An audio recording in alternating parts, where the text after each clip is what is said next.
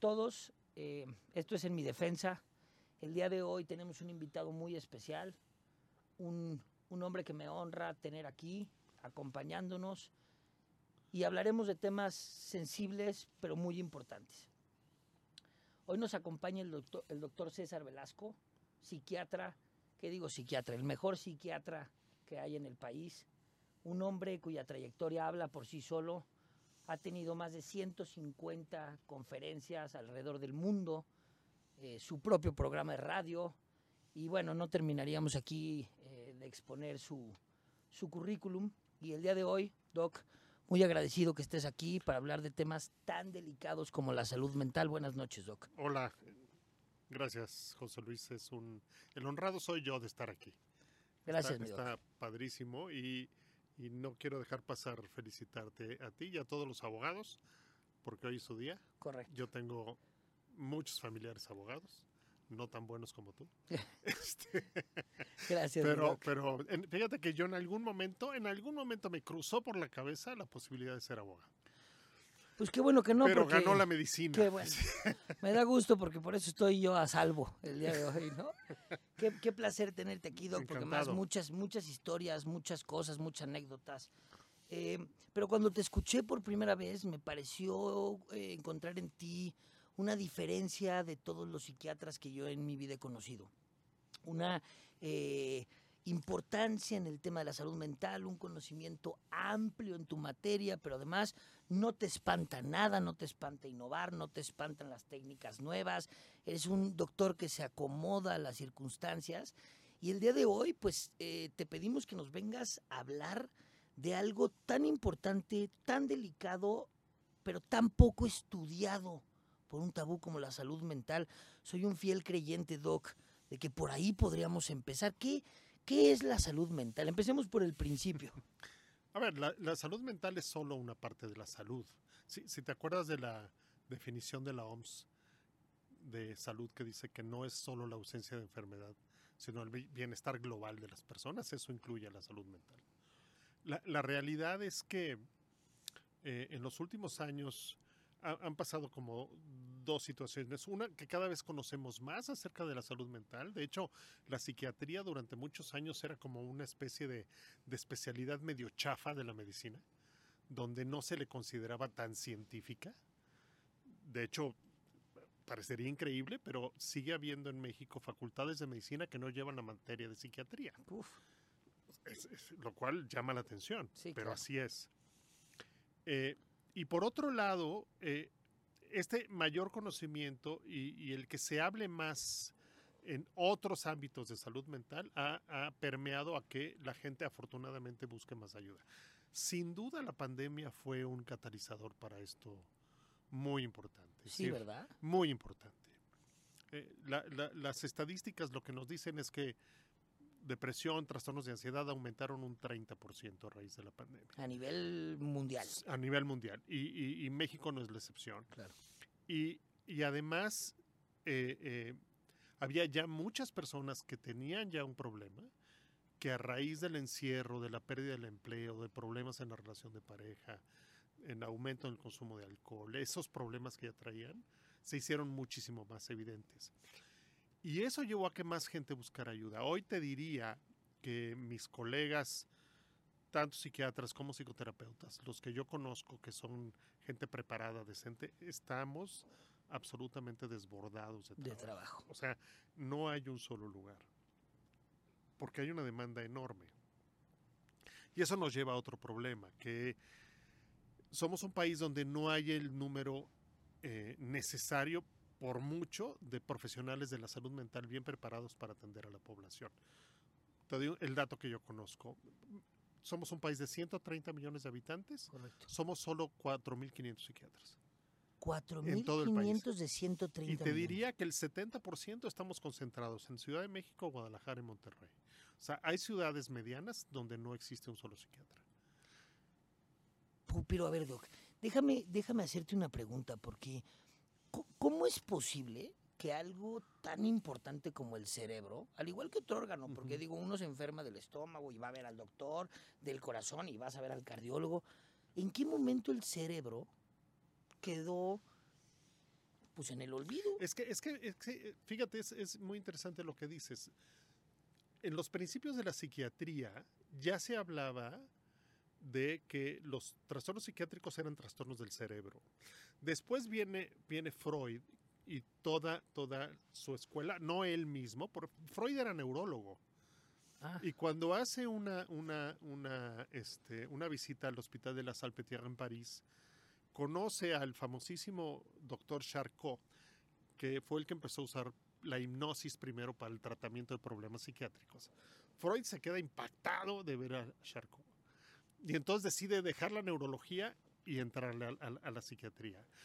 Pero tenían un problema muy grande y es que no existía ni el conocimiento ni la tecnología para poder como, como le hace la medicina tradicional, llamemos, las otras especialidades, como poner una lo- localización concreta para cada problema. así Es decías hace rato, me duele la panza, vas con el gastroenterólogo, te hacen una endoscopía y te dicen, ah, pues mira, tienes ahí una úlcera. Con los trastornos psiquiátricos así no pasa. Y además tenemos otro problema que se seguirá estando presente, que es que no podemos trabajar con cerebros vivos. Supongamos que te hacen la misma. Cada vez que a alguien le hacen una endoscopía, le toman pedacitos del estómago y del intestino, biopsias, para analizar en el laboratorio. Con el cerebro no podemos hacer eso, porque imagínate que yo te dijera, a ver, vamos a ver si tienes depresión, vámonos a tu sistema límbico que está ahí en medio de tu cerebro, vamos a meter una aguja y vamos a sacar un pedazo, bueno, te voy a dar en la torre para siempre, Sí, sí, sí, nada más de abrirte el cráneo y todo eso, no lo Claro. podemos hacer. claro. Eso ha sido una limitación que llevó a pensar eh, a- a- o a, a buscar como otras alternativas para tratar de entender los fenómenos psiquiátricos. Una de ellas es la, la psicología como tal. Que- y no estoy queriendo decir que esté equivocada, no estoy queriendo decir eso. De hecho, es complementaria. Eh, eh, hay, hay un La psicología de la psiquiatría. la psicología de la salud mental, la De la- psicología de las personas. Y, y de ahí se ha derivado la psicoterapia. Ojo, que esto es, es algo también muy importante. No cualquier psiquiatra ni cualquier psicólogo es psicoterapeuta. Hay que estudiar psicoterapia. Ah, la psicoterapia es una Es- rama específica. Es una especialidad, es una maestría. Hay que estudiarla. Eh, ¿Y en qué consiste la psicoterapia, Doc? es, es- es una serie de técnicas diseñadas para ayudar al paciente a resolver un problema determinado. De hecho, la, la psicoterapia ha ido ev- evolucionando muchísimo. Freud cuando empezó con su, con su tratamiento, que era el psicoanálisis ortodoxo que se llama, veía a sus pacientes todos los días, se quejaba de los fines de semana, porque decía que los fines de semana los pacientes les regresaban los mecanismos de defensa, entonces tenía que empezar el lunes Claro. casi desde cero. ¿no? Hoy nadie en su sano juicio pagaría un psicoanálisis ortodoxo cinco veces a la semana. A nadie le alcanza. Claro. ¿no? Así de simple. Y además, la realidad es que el psicoanálisis, y mis amigos psicoanalistas se enojan cada vez que digo esto, realmente fracasó miserablemente en, el- en la curación de problemas. O sea, creo que sigue siendo una muy buena alternativa de conocimiento de la persona, buenísima, probablemente la mejor, pero no es una alternativa de tratamiento para muchos de los problemas psiquiátricos. Ya. O sea, una herramienta que te puede ayudar a solucionar A, cierto a tipo de conocerte. a conocerte. A entenderte, pero no te va a quitar una depresión, no te va a quitar un trastorno de ansiedad, no te va a quitar un trastorno de personalidad, no te va a quitar un trastorno bipolar, ni una esquizofrenia, ni nada de Claro. eso. Ahora, eh, a raíz del psicoanálisis ha, ha habido como otros movimientos en psicoterapia. El conductismo en los 50 de los gringos, que eran, ellos eran, ¿se acuerdan del experimento de Pavlov? Así como de que al, al perrito que a la hora de comer le tocaban una campanita y luego nada más le tocaban la campanita sin comida y el perro empezaba a producir ácido clorhídrico en el estómago. Ese, este condicionamiento. Bueno, la terapia conductual o conductista de los 50 así era. Usted tiene que hacer esto y solo esto. Claro. Tampoco funcionaba. Excepto para algunas cosas. Hoy existen lo que se llaman psicoterapias de tercera generación ya hay unas buenísimas y que además algo que no había pasado antes es que no se hacían investigaciones acerca de la eficacia de la psicoterapia. Se creía que era eficaz en base a qué? A lo que decían los psicoterapeutas Claro. o algunos pacientes. Ahora ya se contrasta ahí y, y, y se evalúa al paciente antes con una serie de herramientas que sirven de diagnóstico, durante el tratamiento y al final del tratamiento. Que esa es otra característica. Ahora ya hay final de tratamiento. Eso es lo que te iba a preguntar. Es decir, ya hay un cierre, ya puedes evaluar el costo-beneficio de tu paciente después de una Es psicoterapia. que, es que la psicoterapia y el tratamiento psiquiátrico son como cualquier otro, otra especialidad médica. Es decir, regreso al ejemplo de la, de la úlcera. Yo, si fuera un gastroenterólogo, llega mi paciente, le hacemos la endoscopía, tiene una úlcera, le mandamos tratamiento. Yo espero que con el tratamiento cure la... Claro. No, no, no mantenerlo 25 años así. Se cure la, la, la, la úlcera. Y le hacemos una endoscopía y se demuestra que se curó la, endos- la- la úlcera y se suspende el tratamiento. Claro. ¿Y el cerebro se cura? ¿El cerebro se cura? Sí. Ese es, ese es E- una- Ese, ese es un hallazgo de los últimos años que es increíble. Al, al- al final, muchos de los trastornos psiquiátricos, a ver, me voy a particularizar en los más comunes, que son depresión y trastornos de ansiedad. Perfecto. Lo que sabemos es que son el producto de un proceso inflamatorio del cerebro. ¿Qué es lo que inflama el cerebro? Eh, la cantidad de estrés a los que estamos sometidos. ¿Y, y se inflama alguna parte específica? ¿La amígdala? el Depende de, depende de cada trastorno. Ah, ok. Pero, pero particularmente esto que llamamos el sistema límbico, particularmente la amígdala, el hipocampo, etcétera, pero también la corteza prefrontal. La corteza prefrontal es como la capa más externa del cerebro, la más nueva en términos evolutivos, que es donde están las funciones ejecutivas, las que nos hace ser a los seres humanos seres humanos. La inteligencia, nuestra capacidad de juicio, nuestra capacidad aritmética, toma de decisiones, etcétera. Ahí está en la corteza prefrontal. Esa también se enferma. Y una de las características de los pacientes con depresión y con ansiedad, por ejemplo, es que empiezan a tener síntomas que llamamos cognitivos. Les cuesta trabajo concentrarse, retener eh, información, se les olvidan las cosas. De pronto los pacientes ansiosos dicen es que siento como nublada la mente. Y eso tiene que ver con el efecto de la enfermedad sobre la corteza prefrontal pero también sobre la, la estabilidad emocional. Eh, hemos avanzado, les decía, no tenemos un estudio como la, como la endoscopía, pero por otro, eh, hemos buscado por dos lados, por tres lados distintos. El primero, que cada vez es más criticado, pero en términos reales no tenemos una alternativa, que son usar otras especies, el cerebro de otras especies, que generalmente se utilizan ratas, ¿Y por qué ratas, Doc? Yo, yo siempre he tenido esa pregunta. porque te voy a decir, a las ratas no las quiere nadie. Ese es, exactamente esa es una respuesta, pero equiparando cerebros No, y por otro lado, la- la- eh, son muy fáciles de, y de- nadie las llora. es- son muy fáciles de, de- de- de producir ratas, digamos. Ok. Y se han ido generando subespecies de ratas específicas para problemas específicos de salud. Ok. O sea, son como modelos en animales para, eh, para estudiar ciertas enfermedades. ¿no? Eh, otra, otra alternativa es la neuroimagen. Cada vez tenemos mejores estudios de imagen diseñados para identificar cosas. Ya te puedo decir que en investigación, en depresión, hemos, se ha identificado que hay eh, ciertas estructuras como el hipocampo que antes del tratamiento están chiquitas y conforme va mejorando el paciente van aumentando de tamaño. ¿Por qué aumentan de tamaño? Lo que sabemos ahora es que por el proceso de inflamación mueren neuronas. Y con el tratamiento esas neuronas son reemplazadas por neuronas nuevas. Por eso podemos hablar de curación. Ah, ok. Vuelven a Eso se llama neuroplasticidad. neuroplasticidad. Es una característica del cerebro. Y, y- y que te vuelvan a crecer las neuronas, Doc, digo, hablándolo así como al público en general. eh, ¿Qué significa esto? O sea, que significa que tu cerebro vuelve a como, vuelve a estar. A ver, te, te- te diría, decir, ¿qué, ¿cuál es el significado concreto?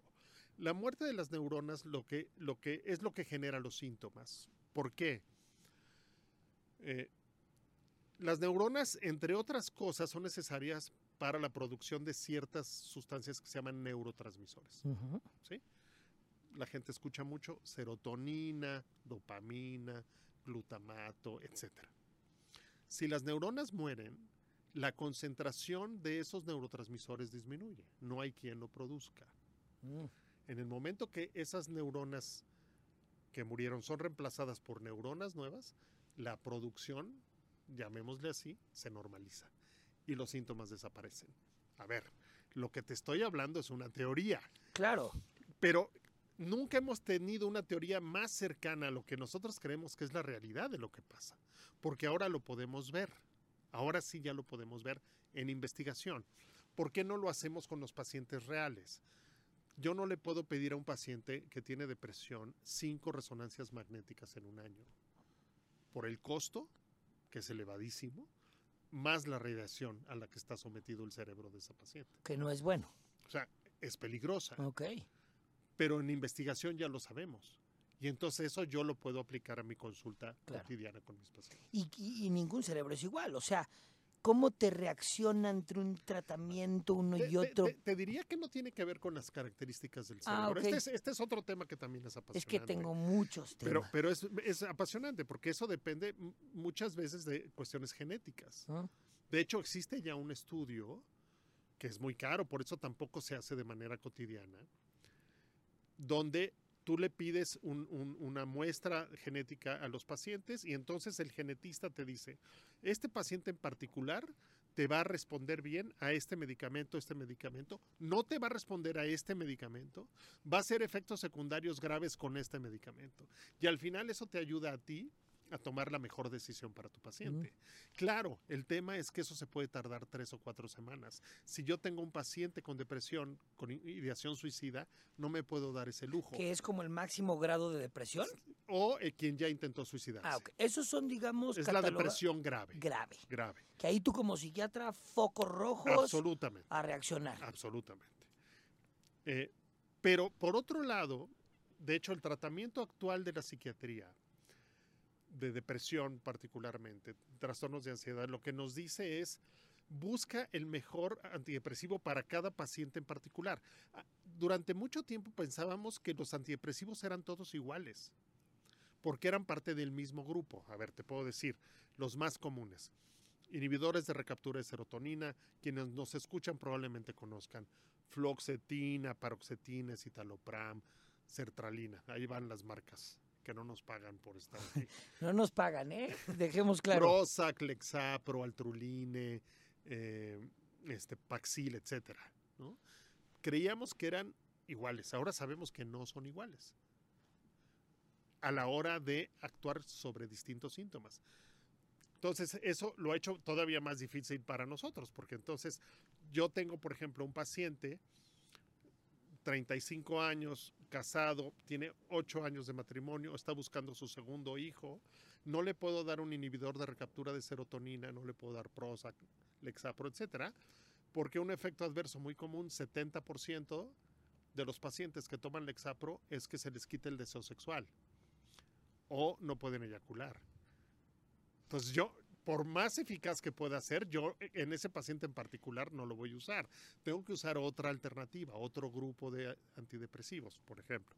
Tengo una paciente que eh, lo que tiene es un problema de insomnio muy grave. Si le doy bupropión, por ejemplo, que se llama Wellbutrin, le va a causar más insomnio. Pero tengo otro que se llama mirtazapina, que le va a dar sueño. Pero si esa paciente tiene sobrepeso, no le puedo dar mirtazapina porque va a aumentar de peso. O sea, todo un algoritmo ahí. Cla- es- claro, pero, pero, pero está bien padre porque lo que hacemos ahora es tratamiento individualizado con la información que tenemos. Lo que te estoy diciendo es que la psiquiatría es mucho más sofisticada de lo que Claro. parece. Y así es como lo estoy mucho más sofisticada. Oye, Doc, pero dime una cosa, qué, qué, qué, qué padre, qué emocionante, pero a la vez qué responsabilidad y qué peligroso, un poquito como mi materia, ¿no? Porque tú, como médico estudiado, eh, que además yo te conozco y sé que te gusta por todos lados, qué padre que entonces sepas, no, no puedo este porque puede causar A, B, C y D. Eh, ojalá todos los psiquiatras tengan ese nivel de conocimiento, porque un efecto secundario eh, los temas mentales me parece que son bien, bien sensibles. Sí, sí, sí, te voy a decir que, que,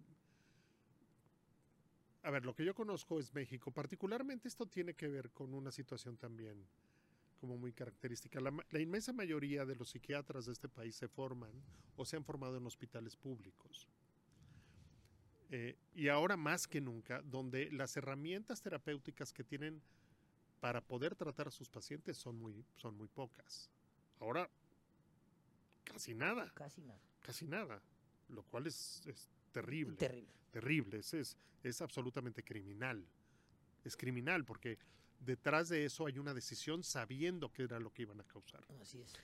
Entonces, ¿eso qué lleva? Por ejemplo, eh, los, los psiquiatras que trabajan en hospitales públicos no pueden usar medicamentos originales, tienen que usar genéricos.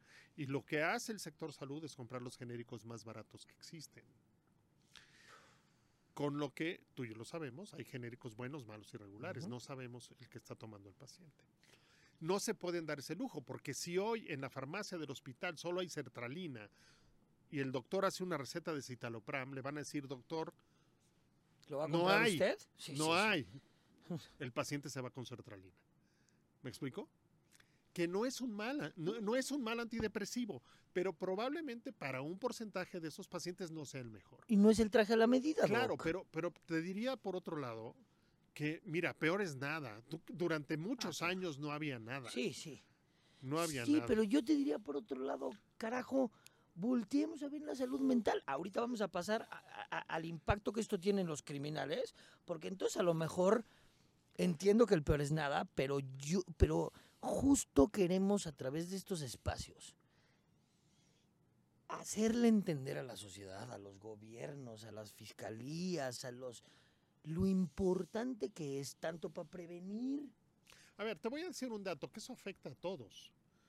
La depresión es la enfermedad que causa mayor discapacidad en el mundo. Uf. Más que los accidentes, más que las infecciones, más que el cáncer. mayor discapacidad, en el discapacidad. mundo. Sí, es decir, la gente deja de trabajar. Lo que pasa es que en este país todavía no tenemos, la gente enferma no tiene la posibilidad legal de tener una incapacidad para irse a curar de su depresión. Pero en Europa sí, Ah, en Europa sí. claro. ¿Y en les Estados pueden dar Unidos? seis meses. En Estados Unidos depende de los estados. Pero, pero eh, en Europa los pacientes se van seis meses a recuperarse. En México lo que piensa la gente que toma esas decisiones es que esos pacientes son unos irresponsables, este, des- Flojos. desvergonzados y flojos, Ajá. que se están inventando algo. A ver, te voy a decir algo que a, a mí, que que- qué bueno que lo hablo contigo, porque este es un tema increíblemente sensible de discriminación para los pacientes mexicanos. En México, las compañías aseguradoras no tratan los trastornos psiquiátricos, no pagan, ¿Cómo? no pagan los tratamientos psiquiátricos. Si llega un paciente con depresión a un hospital y se tiene que quedar internado, el seguro no lo paga, los seguros privados. O sea, no lo reconoce como enfermedad. No ¿es lo reconocen como la enfermedad. No puede ser. ¿Por qué hablo de discriminación? Por dos cosas. Uno, porque eso no pasa con otros pacientes, solo con los psiquiátricos. Y dos, esas mismas compañías en Estados Unidos sí pagan. ¿Por? Nadie ha querido subir eso a la Cámara de Diputados. Eh, eh, es ni-. Ni, a la Corte, porque eso es un caso de discriminación. ¿Qué lleva a eso? Que muchos pacientes no tienen la posibilidad de pagar una consulta privada de mejor calidad y entonces tienen que acudir a la medicina pública, donde, por ejemplo, no puede haber psicoterapia. Tú sabes, en psicoterapia yo veo a un paciente dependiendo del problema cada semana, cada dos semanas. Si voy a un hospital público, si bien me van, me van a ver dentro de tres meses o dentro de seis meses. No, no, no. qué- Y eso tiene que ver con esas decisiones de las que nadie piensa. ¿Por qué? Porque los pacientes psiquiátricos son considerados manipuladores, flojos, que inventan la enfermedad, que están tratando de ganar algo por decir que están enfermos. Y eso en este momento de la historia me parece una barbaridad. Qué, qué barbaridad. O sea, qué, qué, qué ambiguo es el pensar, pero corrígeme si estoy mal. Eh, entonces, un poquito, al igual que en la justicia, digamos que para tener acceso a un médico privado, a un psiquiatra privado, que es la posibilidad para poder sanar una enfermedad mental que es importante y además muy abundante en el mundo, pues se traduce a que tengas los recursos Claro. riqueza igual a posibilidad de tratar tu mente. Porque entonces mi seguro, si yo le digo, el doctor César me diagnosticó depresión, crónica, como se llame, un tratamiento en donde me voy a gastar tanto, cúbremelo, me va a decir no, porque no, te reconozco. No, de hecho, a la hora que tú firmas el contrato, está escrito eso, que no cubre las enfermedades psiquiátricas. Ahora, mira, depresión y ansiedad, ok, pero ¿qué pasa con las enfermedades psiquiátricas crónicas como la, la, esquizofrenia? Esos pacientes no se van a curar. La misma enfermedad los discapacita muchísimo para trabajar. A veces no es la enfermedad, a veces es el tratamiento. ¿Qué va a hacer de esos pacientes? ¿Qué va a hacer de esas familias? O sea, cuando ahora decidieron que desaparecieran los hospitales psiquiátricos, que eso es algo, es un escándalo un del escándalo. que nadie habla. O sea, decidieron que esos hospitales psiquiátricos se conviertan en hospitales generales donde va a haber un área de psiquiatría. ¿Qué es lo que está pasando? Que nos estamos llenando en las calles de enfermos crónicos claro. sin tratamiento. Claro. Igual que San Francisco, igual que Las Vegas, exactamente igual. Allá eh, muchos de ellos son adictos a drogas. Aquí son pacientes que con un medicamento, un medicamento, una inyección cada tres semanas podrían estar bien. ¿Qué, qué, qué cosa me está? Y no hay un movimiento. A, a ver, somos 4.500. Sí, es que, es que de 130 millones. O sea, ¿cómo, ¿cómo le hacemos? A ver, tuvimos. Algo sí pudimos lograr en este sexenio. El, el, el, el, Estado se peleó con el laboratorio que, hacía, eh, que hace el, carbonato de litio. El litio es un medicamento fundamental para el tratamiento de pacientes bipolares. Te podría decir que es el mejor tratamiento para el suicidio. El okay. carbonato de litio en pacientes bipolares. Como solo un laboratorio lo producía, cerraron ese laboratorio. O no les renovaron el registro. Por monopolio. Y entonces, ¿qué pasó? Que los pacientes bipolares en México se quedaron sin litio. Claramente salió gente a decir, es que hay otras alternativas. O sea, no manches tu vida. Sí. Otra vez regresamos a esto que decíamos de la medicina personalizada. ¿Por qué demonios yo le tengo que dar a un paciente un, un tratamiento chafa porque tú decides que no está bien. Que, y, y, además eso salió de la ignorancia del litio. ¿Te acuerdas?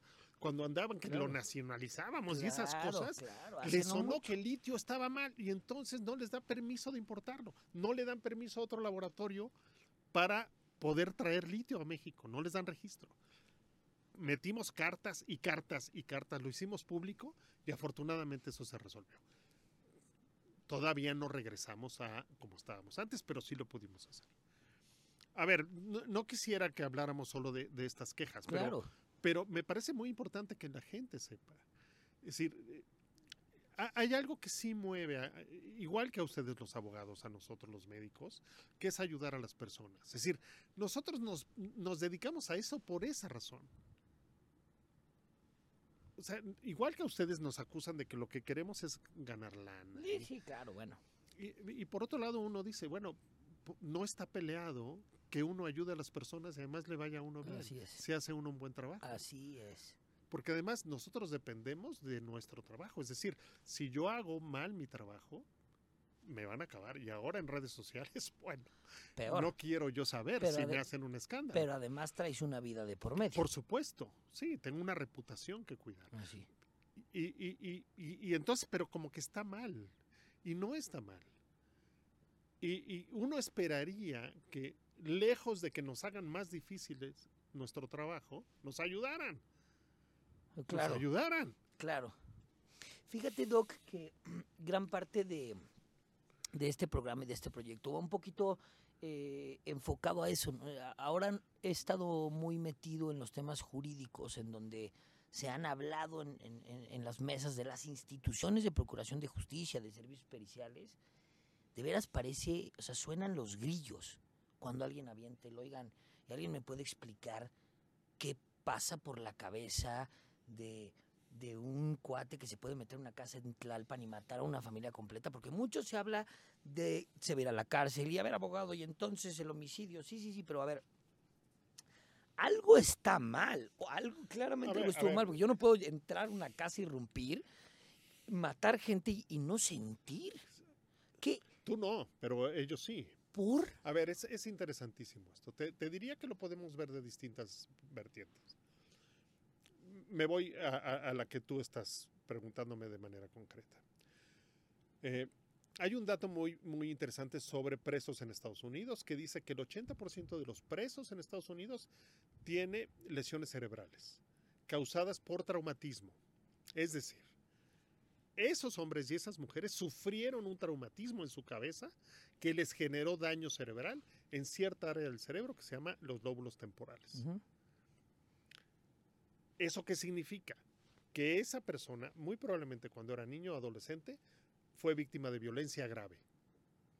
O sea, no fue jugando americano, no fue que se tropezó y se pegó con... No, no, no, alguien lo golpeó. Ok. ¿Y eso se puede El- generar por un bullying, haz de cuenta? Sí, sí, si hay un traumatismo craneoencefálico grave, sí, claro. Ok, O sea, es un golpe en la cabeza Pues- fuerte. ok. El 80% es una barbaridad Sí, esta sí. estadística. Es una barbaridad.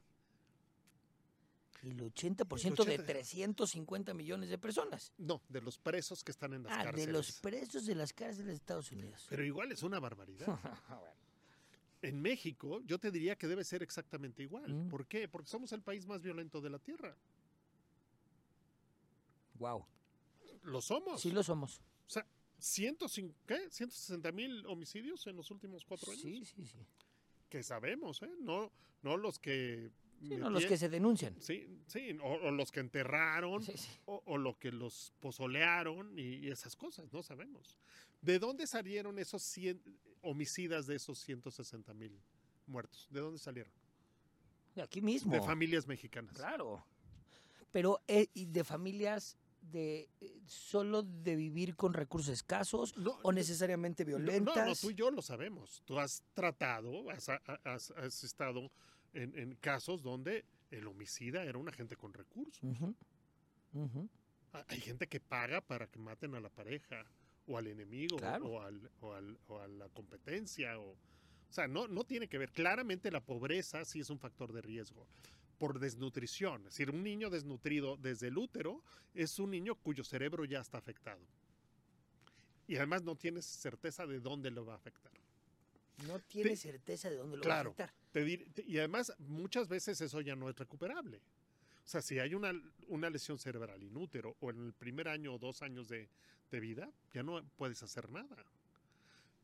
O te diría otro, o- o- esa es una vertiente. La otra vertiente es, es lo que llamamos el trastorno de personalidad antisocial. En ese sentido, podríamos dividir artificialmente en dos grupos a los criminales.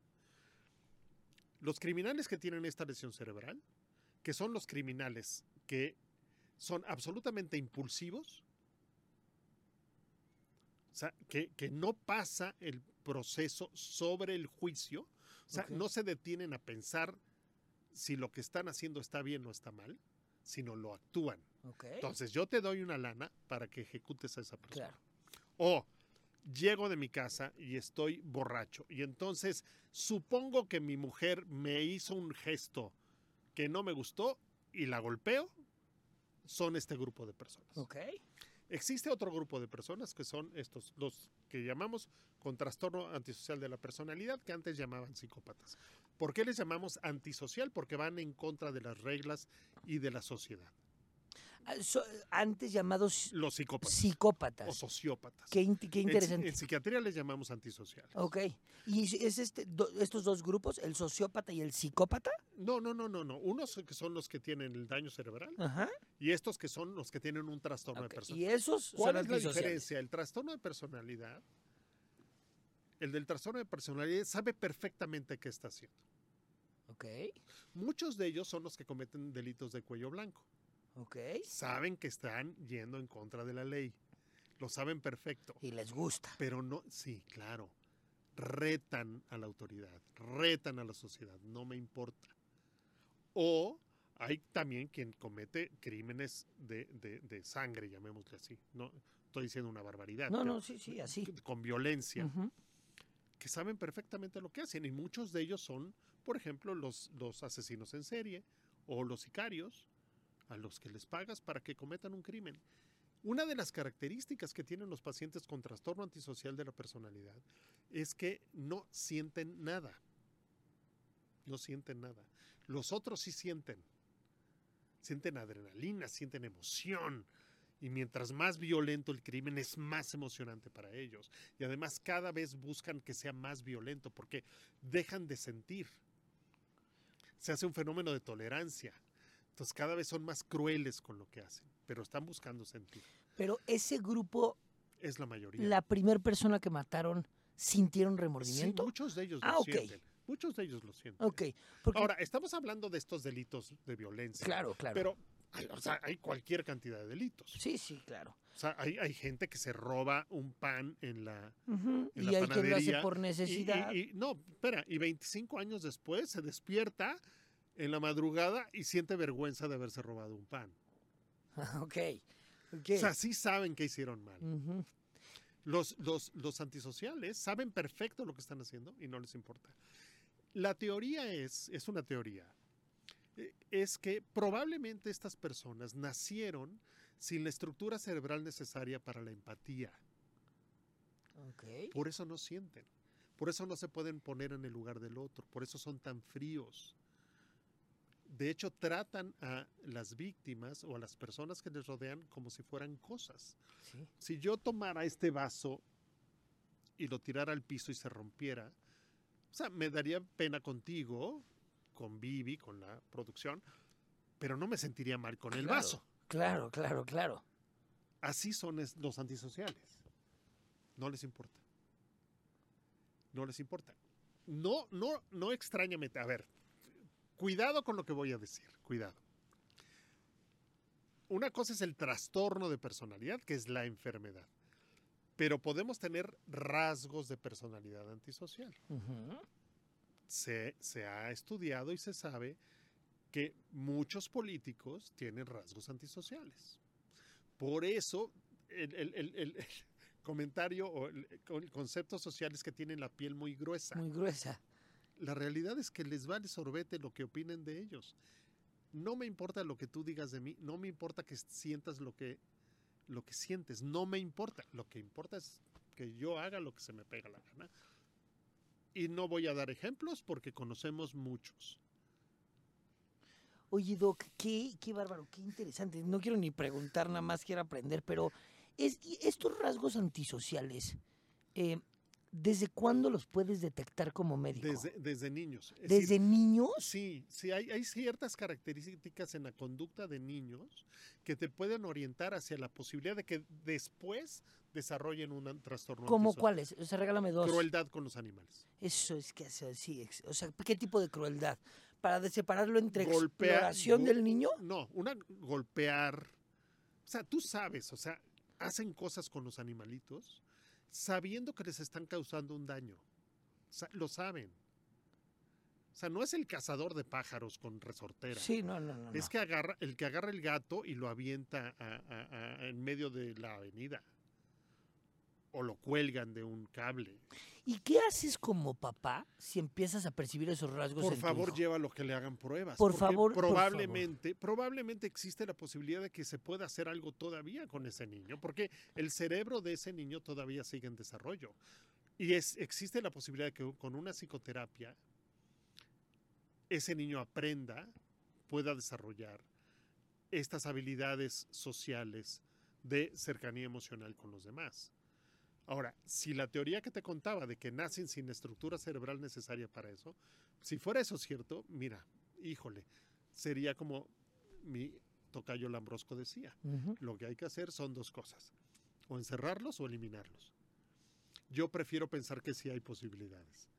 Prefiero pensarlo, porque muchas veces estas conductas antisociales son conductas aprendidas. Yo lo veo en mi casa, lo veo en mi familia, lo veo con mis compañeros. Un ejemplo es el bullying. Eh, Normalmente cuando pensamos en bullying pensamos en quien ejecuta la acción de, de bullear y en la víctima. Pero siempre hay alrededor gente que son quienes eh, o disfrutan o, o- o permiten, O fomentan. ¿sí? Que también ellos son parte del proceso. Que no salen en defensa de la víctima, por ejemplo. Por eso el bullying tiene tanto impacto. Porque quien sufre de bullying se enfrenta a un grupo, no se enfrenta a una sola persona. Claro. De eso nunca se habla. De eso nunca se habla. Y, e- y esto tiene que ver, hablábamos de las conductas aprendidas. Es decir, si yo crezco en un ambiente de violencia, claramente voy a aprender de la- a, a- a ser violento o a permitir que sean violentos conmigo. Y eso, a ver, te voy a dar otro dato que es, que es muy impresionante y que, y que es terriblemente triste. El factor más importante para el desarrollo de trastornos psiquiátricos en la vida adulta es el abuso de niños. Abuso físico, los golpes, abuso psicológico, abuso sexual y otro del que nadie habla que se llama negligencia, el abandono de los niños. Y las familias no tienen conciencia de eso. Eh, hay un estudio increíble, bueno, una serie de estudios increíbles, que han demostrado que cualquier, prácticamente cualquier eh, eh, agresión física para un niño genera cambios en el cerebro.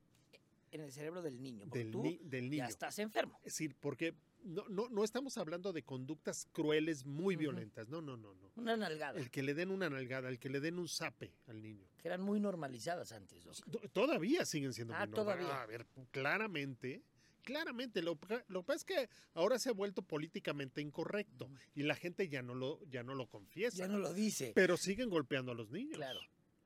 Claro. Siguen golpeando a los niños. Y esto genera en la mente de un niño algo. Genera, no, no en la mente, en su cerebro, genera daño cerebral. Wow. Sí, wow. Por eso no hay que tocar a los niños. Sí, sí, sí, Por eso no hay que tocarlos. ¿Y el abandono? Me- El- me- la negligencia. Pero a ver, en un país donde la inmensa... A ver, tú, tú sabes mejor este dato. Creo que el 30% de los hogares en México son, son hogares que están mantenidos por una mujer. Ujú, 30%. ujú. ¿Quién se encarga de los niños? ¿Quién? Los niños. Otros niños. Así es. Y a los niños les hace falta su mamá y les hace falta su papá. Y chance el papá o es un papá accidental o no se quiso hacer cargo o está en Estados Unidos de inmigrante o lo mataron este, en Michoacán, en Sinaloa, en Ciudad Juárez Digo, en el Estado de México. en el- o en la Ciudad de México. O sea, esos niños crecen sin papás. Eso es una, es una forma de abuso. ¿De quién aprende un niño a saberse valioso? Del amor de los cercanos, particularmente del amor de los papás. Esa es la referencia concreta. Si un niño crece con la certeza absoluta de que es querido por sus papás, es un niño que se sabe valioso. Y eso tiene muchas implicaciones. Primera, como sé que tengo valor como persona, sé que merezco ciertas cosas. Por ejemplo, que me sigan queriendo. Y dos, no voy a permitir que nadie me haga daño, porque yo sé que soy una persona valiosa. ¿Por qué es que tantas personas permiten que les sigan abusando? Es de a tiro por viaje. Abuela abusada sexualmente, mamá abusada sexualmente, hija abusada sexualmente y nieta abusada sexualmente. Hubo un tiempo en mi vida que me, que me dediqué a la atención de, de- de delincuentes sexuales. El, el- el- el arreglo de la familia era, o vas a consulta, era en una asociación donde yo trabajaba, donde cobrábamos muy poquito dinero. Era por ayudar a la gente. Entonces, o vas a consulta o te metemos a la cárcel. Es un delito que se persigue de oficio, se iba a quedar en la cárcel, quién sabe por cuánto tiempo, y ya sabemos estas historias de cómo les va a los abusadores de niños. Claramente estos cuates decían, no, pues sí, sí voy a consulta. Claro, feliz, sí, por sí. sí. supuesto. Pero al final la razón no era esa, sino financiera. Porque este hombre era el único sostén económico de la familia. Si este hombre se iba a la cárcel, esta mujer y sus hijos se quedaban en la pobreza absoluta. Era una condena a la pobreza. ¿Por qué? Porque no hay un apoyo social al respecto de estas cosas. Claro. Entonces, ¿qué haces? Pues ni modo, me hago de la vista gorda. Muchos de ellos iban a dos consultas Y adiós. y ya no regresaban. Y era muy interesante porque eh, la mayoría de los terapeutas, a ver, cuando uno atiende a un paciente, existen dos fenómenos psicológicos. Uno, que es el más conocido, que se llama contratransferencia, es decir, los sentimientos que el paciente siente por el terapeuta. Y dependiendo de la historia personal del paciente, pues el terapeuta se convierte en su papá, en su hermano, en su hijo, en su pareja, etc. Eso es inconsciente. Pero los terapeutas también sentimos cosas por los pacientes. Y a eso le llamamos contratransferencia. Cuando yo tengo enfrente a un abusador de niños, ¿qué sentimientos son los más normales de sentir? De un ser humano. De rabia. Rabia. De enojo, de miedo. De miedo, de miedo. Y entonces muchos terapeutas mal entrenados se erigen como los vengadores de la sociedad. Entonces tienen al paciente enfrente y lo que hacen es agredir al paciente. ¿Tú crees que un abusador de niños que es agredido por el terapeuta va a regresar? Claramente que no. Y hubo un día que yo, pensando eso, porque de pronto nos llegaban tres, cuatro, cinco, y nadie los quería ver. Y entonces yo pensé, a ver, yo hice una transacción conmigo mismo. Y era, a ver, si yo puedo rehabilitar a este hombre, lo que estoy haciendo es salvar a un montón de niños. Va. Claro. Va. Vamos a entrarle.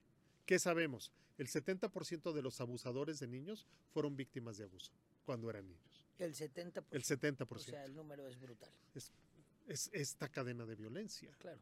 Y, y monkey sí, monkey do. O sea, uno hace lo que ve, influye demasiado. A, ver, me, me, parece increíble que sigamos como sociedad aplaudiendo toda esta apología de la violencia en música, en series, en películas, en ropa, en fiestas para los niños.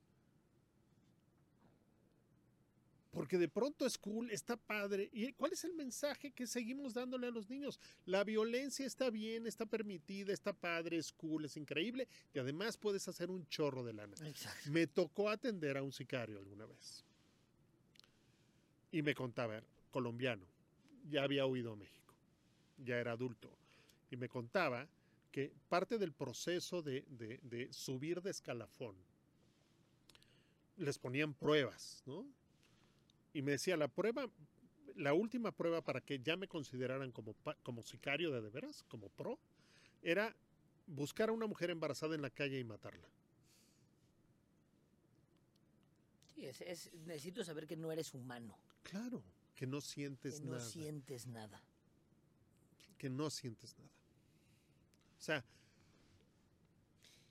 ¿Y qué es, hablar con estos eh, personajes a ver, es, huecos? Eh, eh, es, es, a ver, te, diría, como profesional es interesantísimo, como, como persona es horrible. Claro. Yo he tenido la, la, la y lo digo, la fortuna de, de, de que me han pedido que atienda pacientes en el reclusorio, en distintos reclusorios. Es una experiencia espantosa. Tú, tú, lo has vivido muchas veces. Entrar a, las celdas y que de pronto haya un grito y todo mundo baja la cabeza y no te veo, se voltea a la pared. Es una sensación horrible. Nadie te puede voltear a ver, excepto esos tres o cuatro embajadores del, del padrino. ¿no? Y de hecho. Es una vibra horrible. Pero al final, la gente me dice, pero ¿cómo puedes ir? Porque yo enfrente tengo una persona que está sufriendo yo a la hora que atiendo a un paciente, yo no soy un juez, no puedo ser un juez, yo no puedo determinar si una persona es este, culpable o no, eso lo determinarán otras personas. si no te toca a en tu profesión. A mí lo que me toca es ayudar a una persona que sufrió, claro. que ha cometido crímenes terribles muy probablemente. Para eso estás muy probablemente. para ver cómo ayudas. Claro, y muchas veces para que no lo vuelva a hacer porque muchos de esos van a salir a la calle. ¿Cuál es la gran bronca con, los abusadores de niños en este país? No existe absolutamente ninguna recuperación, ninguna. Abusan de ellos, los golpean, los medios matan, están 8, 10 años en la cárcel, siguen enfermos, cuando salen, ¿qué van a volver a hacer? Lo, mismo, con mayor violencia. ¿Y qué crees? Que ya sembraron, ya marcaron la, vida de, la vida de, un, de muchos. Y que luego puede convertirse en los mismos abusadores. Entonces es como una reproducción. O, en víctimas de violencia. Una niña que sufrió abuso se va a buscar como pareja a un abusador. Claro. Y eso, eso, a ver, tengo demasiadas dudas. Déjame regresarme tantito y hacer preguntas concretas. La negligencia, el abandono, qué, qué importante concientizarnos, porque esto más allá de ser una clase de moral o, familiar, eh, al final del camino como padres, como núcleo, pues tenemos una responsabilidad para con la sociedad de nuestro entorno. Este, este concepto... Para tu, familia. Para mi familia. Y que esa familia va a ser adaptada en una sociedad. Entonces, yo tengo la obligación de observar patrones de comportamiento de mis hijos, por mis hijos. A ver, bueno, te diría, empieza por... Por, por mí. ¿Cómo eres tú? Sí, sí, sí. O sea, sí, sí, sí. porque es facilísimo, es facilísimo la viga en el ojo ajeno. Claro. Perdona, este, sí, la culpa en el otro. Empieza por ti. O sea, tú cómo te comportas. Y, eh, a ver, no, no estoy queriendo decir que todos somos criminales ni enfermos mentales. No estoy queriendo decir eso, claramente. Pero, pero como todos hemos aprendido esta serie de conductas, como, como esto es normal, a ver, te puedo contar. Cuando yo estaba en, segundo de secundaria, teníamos un profesor de inglés, no voy a decir su nombre, que si dos se traían ganas, en el salón se permitía que tuvieran una pelea. Todo el mundo estaba callado, ponía a dos a, echar ojo en el pasillo, que no viniera nadie. Claro. Pero se agarraban a golpes en el, en Ahí con el profesor, con el adulto. Y él lo disfrutaba enormemente.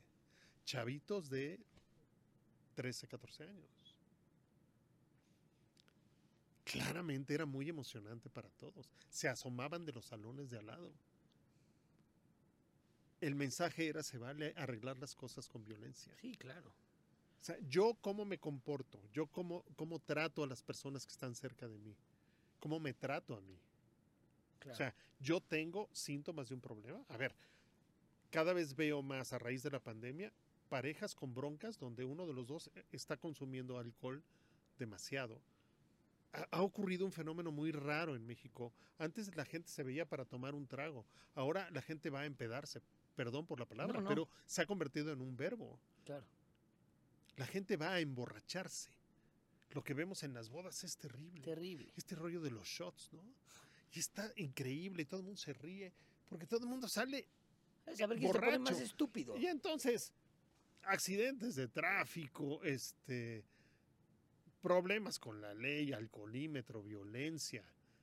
O sea, y, el consumo excesivo de alcohol, el abuso o la adicción al alcohol son enfermedades psiquiátricas que están toleradas socialmente. Ahora todo el mundo fuma mota, como si la mota no hiciera daño. La mota es adictiva, aunque, aunque no sea cool decirlo. La mota es la adictiva, mota es adictiva causa daño en el cerebro. Mata neuronas, ¿no? El rollo de los chocongos, ahora que es súper buena onda en las bodas, tu chocolatito, y de pronto la mitad de la boda está alucinando. E, e, es un desastre. Es un desastre. pero son psicodélicos que, porque se utilizan en entornos claro pero pero pero tú eres responsable de tú cómo sabes que quien se lo va a comer no tiene una bronca horrible cómo sabes claro me tocó alguna vez que una paciente que le tocó en una boda que un cuate se puso paranoide y entonces creyó que uno de los invitados estaba tirándole la onda a la mujer y agarró un cuchillo y lo empezó a perseguir por la boda en medio de las mesas y la boda se acabó. Sí, claro. Y, La, y la novia lloraba claramente y el novio avergonzadísimo porque a él se le ocurrió la idea de llevar los chocongos. Porque todo mundo lo hace. ¿No? Eh, eh, exactamente. entonces, regreso a lo que decía. Sí, primero me reviso a mí y checo en mis hijos. Hay cosas que mis hijos hacen que yo realmente creo que podrían hacer de una manera diferente o que me preocupan. Y son alarmas. A ver, tengo a mi hijo durmiendo con nosotros, tiene cinco años y sigue durmiendo con nosotros. ¿Qué estoy haciendo con ese niño? Es que pobrecito, es que llora en la noche hello, no, no, no le va a pasar nada. hello, sí, sí, sí, sí, sí. Pero Doc, una pregunta. Este tipo de cosas, por ejemplo, ahorita quiero ir a lo del dormir con el niño, pero la negligencia o hasta, o hasta la nalgada, ¿qué, qué pasa en el cerebro? A ver, ¿qué, qué- cienti- y- y- digamos, a ver, a ver, imagínate tú como adulto. Tú como adulto, donde desayunaste, mal desayunaste en la mañana, no comes, no tienes a nadie cerca y medio cenas en la noche con una mamá o con un papá que están agotados. ¿Cómo te sentirías? Pues, entre- Donde no puedes salir. ¿Por qué? Porque qué miedo. Estás encerrado en una casa. Donde probablemente haya niños más grandes que te van a. pueden bulear o lo que sea. Todos los días, todos los días, mie- todos los días. Miedo, angustia. Que no vas a la escuela, no vas a trabajar, no te permiten trabajar. ¿Qué sentirías si hoy pasa cualquier persona y de pronto te pega un zape? Y se ríe y le parece chistosísimo. No, no, me, me, me enojaría mucho. Mm, Pero, Entonces, ¿por qué si lo hacemos con los niños? O sea, ¿por qué sí. ¿Por qué sí nos permitimos hacer eso? Supuestamente es lo que más queremos, lo que más cuidamos. Oh, gastamos 800 mil pesos en un este eh, in vitro para tener al bebé y luego nos lo madreamos. y O luego sea, nos lo madreamos, claro, claro. Y, y, y lo marcas de por vida. claro, lo puedes marcar de por vida, no, no, no es así tan Ok, determinado. un golpe y lo marcas. pero lo puedes marcar. Porque el- otra vez el mensaje es, si mi papá me golpea, significa que mi papá no me quiere. La psicología de los niños es muy sencilla. Claro. O sea, veo cómo cuida su coche y que por favor no lo toquen y no se vaya a manchar y, y no, no, las plumas del me papá. madrea. Pero se madrea al niño Claro. o le dice que es un pendejo o que esa es la otra forma de abuso, el abuso emocional. ¿no? Eres un inútil, no vas a llegar a nada, eres una vergüenza. Chance tienes una hija con depresión. Chance tu hija vomita y se está cortando los brazos porque está deprimida o porque siente que no la quieres o porque tiene otra, un trastorno de ansiedad o alguna cosa así. Que, o sea, los papás nunca se enteran de esas cosas, nunca se enteran.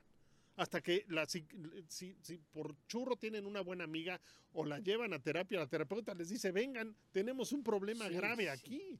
Sí, sí, sí. sí. Y los papás ni enterados, ¿no? Pero estaban contentísimos y en las fotos salen muy bien. En Instagram, oh, bueno, es la familia perfecta. Y en las bodas, Hombre, comiéndose los chocolates. Muy bien, ¿no? Y van a la mejor escuela y, y- y las mandan de internado a Nueva Inglaterra. Claro. Y, Pensando que tienen la y mejor. es, y es un desastre. ¿Qué, ¿Qué impacto, Doc, tiene estos tipos de abusos a nivel madurez del cerebro si no se trata? A ver, a ver, te- lo, lo que hacen es cambiar la estructura del cerebro. El cerebro se estructura de manera diferente. ¿Qué tan diferente? Por ejemplo, si, si es una violencia repetida, o sea, tú, tú lo sabes, cuando, cuando hay un golpe, es la, la demencia de los boxeadores, ¿no? O sea, el, el cerebro, el cerebro no está pegado al cráneo. Hay- hay- hay- hay- hay- no es tan grande como el cráneo, ¿no? Entonces, si tú golpeas, el cerebro se golpea contra, contra la pared. Y eso, eso va generando daño. Me tocó atender, este es un caso increíble, padrísimo.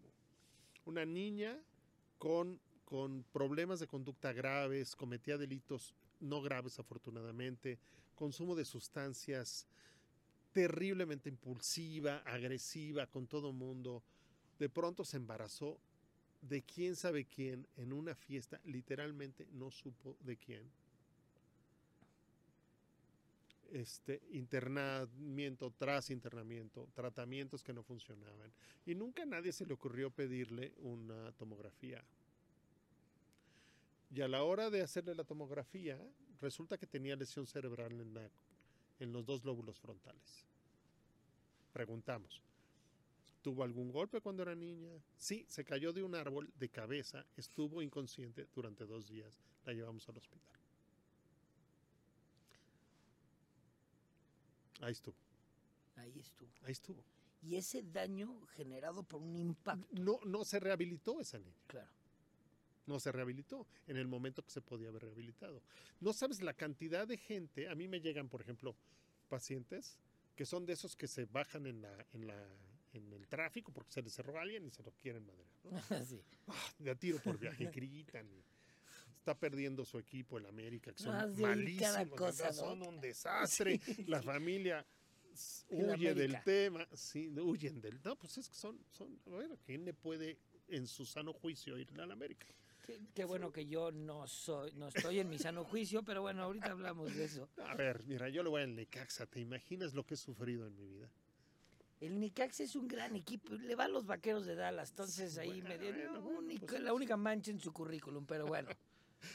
Entonces, eh, estos que se bajan y se golpean y gritan todo el tiempo, y les mando a hacer electros y salen con daño en el lóbulo temporal. O sea- es que nadie piensa en eso. Pero ¿por qué nadie piensa en la maquinaria?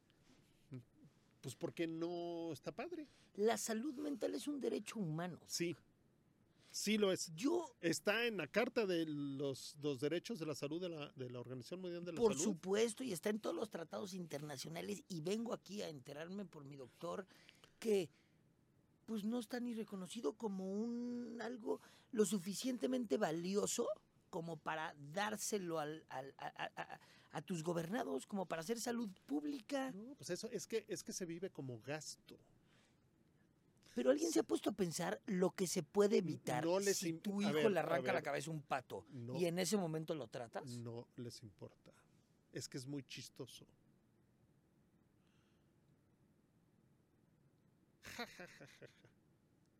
Qué chistoso mi hijo, ¿no? Que fíjate que yo tuve un caso una vez de un chavo, 18, 19 años, que se le hizo muy chistoso irse a robar un becerro, aquí en la Ciudad de México, meterlo al coche, llevárselo al ángel y empezar a dar vueltas ahí y luego dispararle. Wow. Yo me acuerdo que a muy temprana edad en el litigio, lo primero que llegué a decir es, oigan, ahorita hablamos del, lo- del- del- del derecho. ¿Alguien me explica qué te puede llevar a robarte un becerro, llevártelo al Sí, ángel sí. y luego dispararle a quemarropa como si fuera una Es, es un, es un nivel de precariedad emocional. emocional brutal? Y el aspecto del derecho tiene específicamente en el derecho penal la conducta típica, digamos, lo que pasa, pero el último elemento tiende a ser el juicio de reproche, llamado culpabilidad, en Claro. donde se ve la inimputabilidad. O sea, que, que- que eso es, que eso es interesantísimo. interesantísimo. Porque, porque, porque fíjate que mucha gente cree que nosotros a la hora de hacer un diagnóstico lo que estamos eh, haciendo es quitarle responsabilidad. Y la, la- la- la realidad es que no es cierto. Es decir, cuando una persona comete un delito, si sabe que lo que está haciendo está mal, independientemente de su trastorno psiquiátrico, es un, es un delincuente enfermo. Se pueden las dos cosas. Se pueden las dos. Se pueden las dos cosas. el delincuente es el que delinque. Claro. No puedes estar enfermo. Pero hay, de- en realidad sí hay trastornos psiquiátricos, muy pocos, donde realmente el paciente, por ejemplo, un paciente psicótico, esquizofrénico, psicótico, una eh, esquizofrenia paranoide, sin control, que imagina que el vecino es un alien que quiere matar a su mamá, y entonces va y se lo madre. Estoy inventando. No, no, no, sí. Y entonces lo acusan de violencia. ¿no? A ver, este pobre hombre, pues sí, por características de la enfermedad, comete ese delito. Si ese paciente estuviera sin síntomas, no lo haría. Ahí sí no es imputable. Y hay trastornos temporales y trastornos. Hay, hay trastornos temporales y trastornos crónicos, sí. A ver, te diría, esquizofrenia, trastorno bipolar, trastornos de personalidad, son, son enfermedades psiquiátricas que no se van a curar, pero se pueden controlar. ¿Me podrías poner un ejemplo de, de un síntoma de cada uno? Por ejemplo, ¿qué pasa con la cabeza de un esquizofrénico? Las alucinaciones auditivas, por ejemplo. Empiezas a Es- escuchar. escuchar voces, Escu- escuchan voces dentro de su cabeza que les dan órdenes o los insultan Ok, o les dicen qué decir. ok. El trastorno bipolar. Trastorno bipolar. Trastorno bipolar se caracteriza por que los pacientes, hay muchos tipos, en realidad se llaman trastornos bipolares. Ah, ok. Son muchos diferentes. Y son pacientes que, que- que pasan de eh, una gran energía, una gran creatividad, una muy poca necesidad de dormir, a una depresión grave en la que se quieren, en la que se quieren suicidar. Pasan así sin que necesariamente haya un disparador. Ok.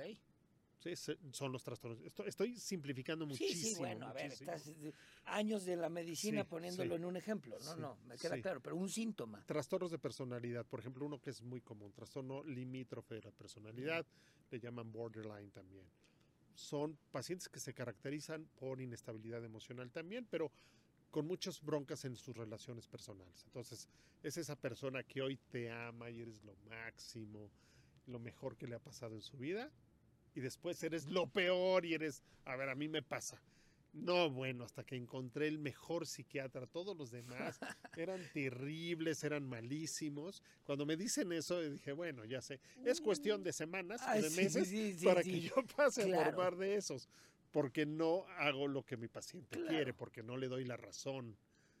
Y entonces son estas personas que pasan de pareja en pareja, en pareja. Qué en pareja. difícil diagnosticar, pero No, no además es difícil, no es lo difícil. ves y lo tienes que llevar, o sea, sí, A ver, los- lo tienes que respetar y tratar de la mejor manera posible. pero normal, perdón, la palabra no es normal.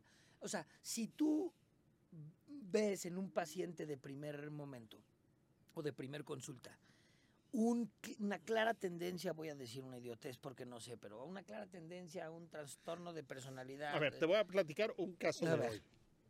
Un caso de hoy en la mañana, una pareja donde ella llega llorando, desesperada, porque siente que su esposo no la quiere, que no la comprende, no la trata bien, y ella me dice, es que él es perfecto. Y entonces yo, el tipo Pecho con paloma. esta actitud, no, no, con esta actitud de que puta, qué hueva estar aquí. yo, a ver, ¿quisiste venir? No, no, la realidad es que yo no quería venir. Y entonces, bueno, pues porque ella ya me lo ha pedido y entonces ya, ¿no? Pero yo no creo en esto, como si fuera una religión, ¿no? Y yo el sacerdote. es un cuate súper exitoso. Yo no, y, y- y tú crees tener algún problema. Yo no tengo ningún problema. La que tiene problemas es ella. Ahí, ya Agua ahí pasa por mi casa. O sea, muy probablemente este cuate, muy probablemente lo vi 45 minutos. No puedo hacer un diagnóstico así. Tiene un trastorno narcisista de la personalidad. Y en ese momento tú sabes cómo tratarlo. Claro, en lugar de confrontarlo, yo pienso, a ver, ¿cómo me hago aliado de este hombre para poder ayudarles? Ayudarles. Porque quien viene conmigo es la relación Sí, de pareja. tienes que Y meterte. la- entonces empiezo como, a ver, cuéntame de ella, qué es lo que no te gusta Ajá. de ella. Y entonces él me empieza, no, no, eh, pero empieza a decir cosas, ¿no? Claro. Y ella escucha y entonces empieza a abrir los ojos y entiende cosas. Sí, y tú sabes por y dónde entonces entrar. al final le digo, oye, si fuera necesario, en alguna ocasión podrías venir. Por favor. Si no es, si no es, si no es cada semana, sí, claro. Gracias. Ya. Perfecto. Ya. Lo logré. Qué interesante, qué, qué divertido a Chambadoc en el sentido de ir viendo. Oye, Ah, es apasionante. déjame, déjame hacer una cosa que no tenía planeada, pero que no me la puedo No, sacar. no, no bailo muy bien. No, no, no, no, no. Yo tampoco, así que no te preocupes. No la tenía planeada, pero te necesito aprovechar que estás aquí. Dos te, te acordarás muy bien, no sé si 2012, 2010 por ahí, eh, en, en Denver, el estreno de un- la película Ah, de, cómo no. de Batman. Sí. el- Pero te quiero poner ahora en este momento en donde, digamos, eres el psiquiatra que va a estar en el juicio de este cuate, ¿ok? Para argumentar el por qué, más allá de ir a la cárcel, porque, a ver, recordemos los hechos. El, el- era el estreno de la película de Batman, el cuate entró por atrás y empezó a diestra y siniestra A matar a toda la gente. Pero hay un factor importantísimo. Hay sobrevivientes y hay un común denominador de esos sobrevivientes. ¿Cuál es? Que simplemente lo vieron a la cara. Sí. ¿Qué carajos pasa aquí? Explícame, por favor, Híjole, porque... eh, a ver, es, es- si- si- sin conocerlo, sí, sí, y sin diagnóstico. es- y sin- muy difícil. En realidad me hiciste dos preguntas. La primera pregunta, creo que si a mí me llamaran como testigo de una de las partes para dar mi opinión profesional al respecto, yo no pediría ni, ni la culpabilidad ni la... Ni la- ni Emitirías la tu opinión. ni la inocencia. Yo Claro. diría mi opinión con respecto a si esa persona está enferma y de qué está enferma Ujú. y en qué me baso para decir que está enferma. Ok, exacto. Eso diría. Sí, porque la culpabilidad además Que- nada que- que además, fíjate, eso es muy interesante.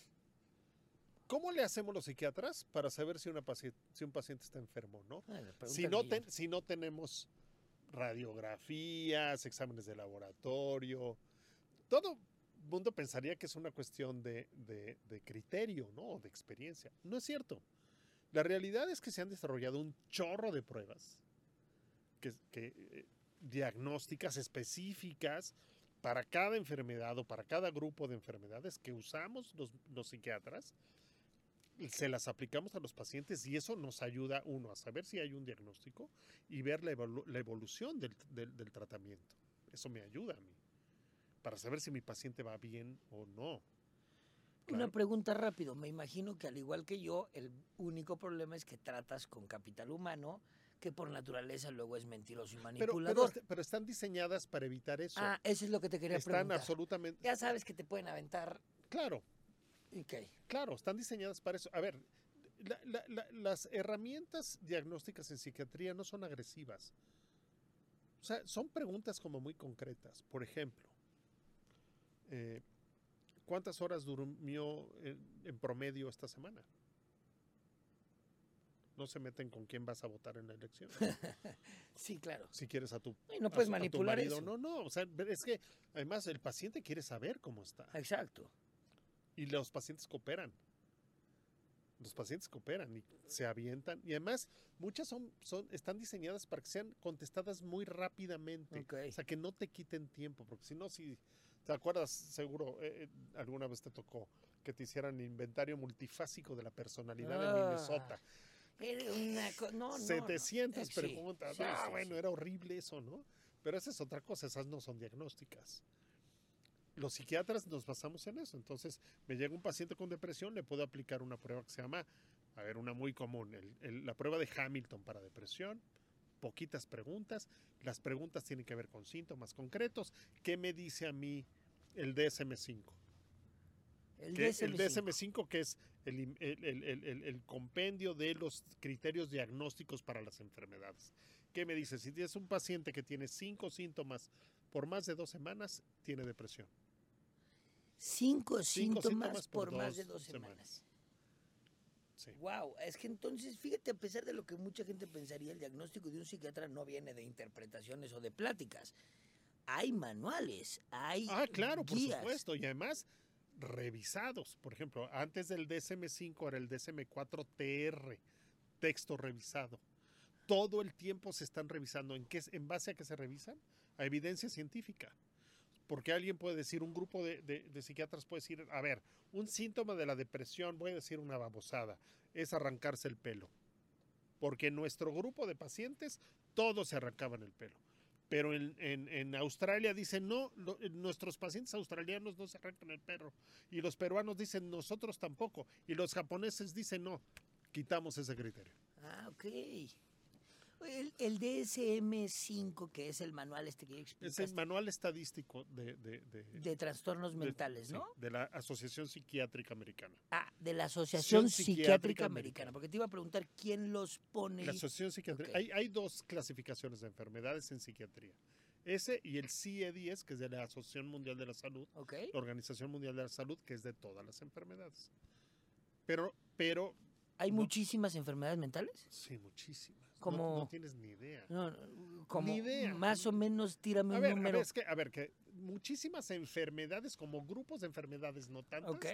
pero hay subtipos de enfermedades, Sí, sí, sí. muchísimas. Mu- mu- más de un millón. No, no manches tu vida. Pues es que Hay no. un millón de delitos, no, pues no. Es que yo sí veo, yo sí veo que la gente. No, hay muchas personas enfermas, pero no. Ajá.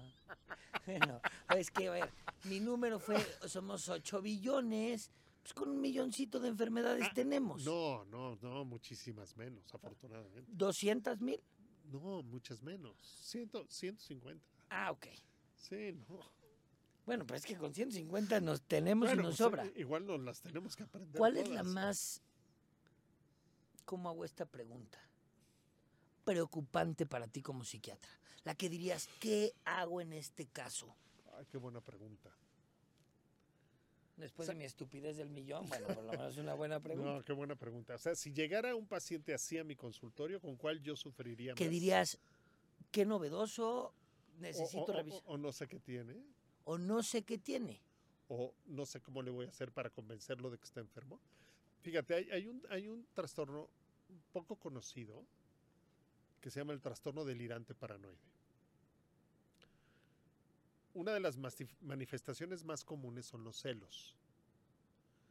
Eso que la gente llama celos patológicos. Es decir, es una persona que da la impresión de que es absolutamente normal y que sin embargo tiene esta idea.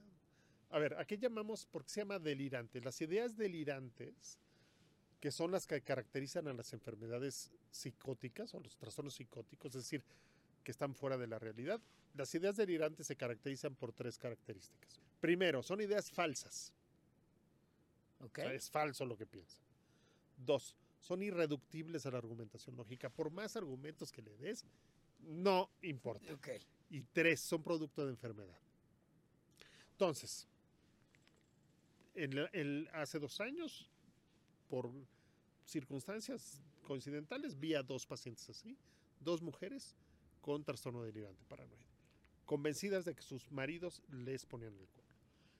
Y los argumentos que daban, que era la idea delirante, es que no me volteó a ver en la noche hoy que llegó, seguramente estuvo con otra. O eh, se metió a, bañar en la noche. Cuando llegó del gimnasio, normalmente no se, eh, no se mete a bañar porque le da flojera. O creo que este, se cambió los calzones. Los que traía en la mañana son distintos a los que trae en la tarde. Pero ese delirio, o sea, ¿sí pasa, sí se mete a bañar o ni siquiera? No, sí, pero es una interpretación equivocada de la realidad. Ah, ok.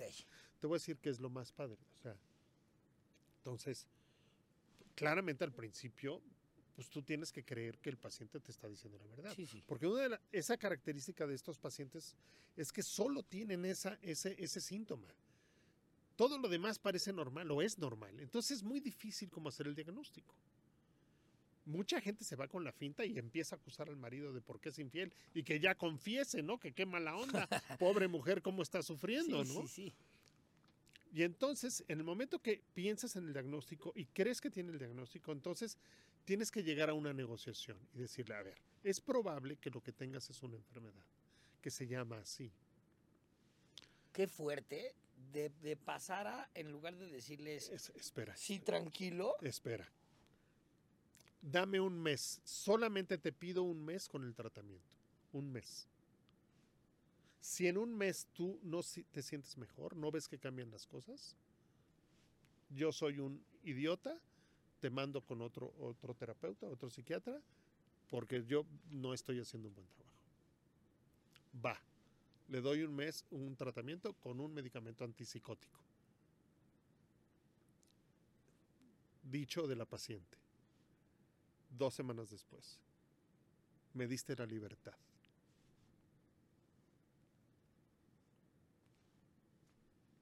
¿y qué hubiera pasado si no? No haces daño con el tratamiento psicótico. No, no haces daño. Entonces, Pero, pero sí lo tenía. sí, claro que lo, sí, sí. sí lo tenía y claramente para ella es un, es un tema súper fuerte. Darse cuenta que estaba enferma, que estuvo enferma mucho tiempo, que lo que creía no era cierto, es muy fuerte. Realmente, entonces ahí empiezas a acompañarla, a aprender a convivir con su enfermedad, a entender que no es una mujer estúpida, a- a reconsiderar la relación con su esposo. Porque imagínate pensar du- durante años que tu esposo te es infiel. Durante años. Que no puedes confiar absolutamente en él. Y de pronto darte cuenta que era un error. Se sienten culpables. O sea, e- es muy fuerte. Y, y ellos también, así como que al principio sí está padrísimo, ¿no? Pero luego, ¿qué ¿cómo le vamos a hacer ahora, ¿no? ¿Cómo vamos a vivir ahora? Cuando no hay esta cosa en medio de nosotros que nos hacía tanto daño. Y tú como doctor,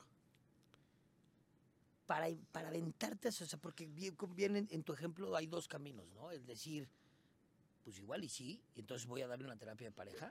No, no, pero es que, es que no es así, fíjate, no es una cuestión de criterio, insisto. O sea, hay síntomas, yo tengo que saber los síntomas. Claramente, si yo no conozco una enfermedad, no voy a pensar en esa enfermedad.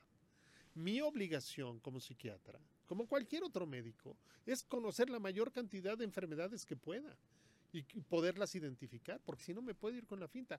Y a mí no me pasa nada, José Luis, a mí no me pasa nada. Pero yo tengo una responsabilidad con las personas.